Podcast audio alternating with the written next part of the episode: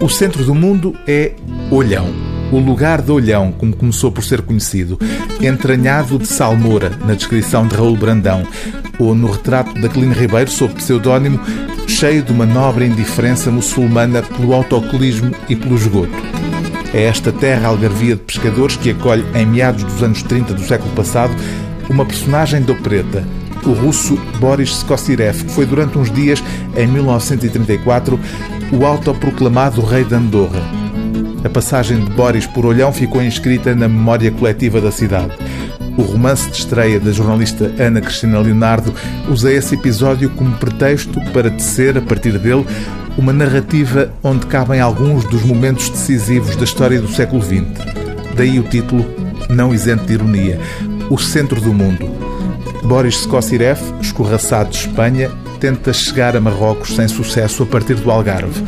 Todos os caminhos, lê-se a páginas 154, levam a Olhão, é caso para se dizer.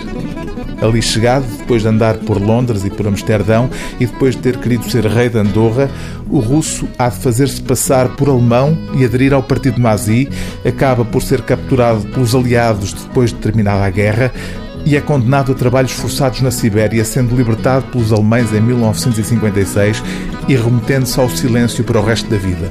Morreu em 1989. Mas este romance não é sobre ele, ou não é só sobre ele é sobre o mundo em redor dele. Um mundo que, pelos sortilégios da literatura, tem Olhão como epicentro. Em Olhão levaram-no realmente a sério.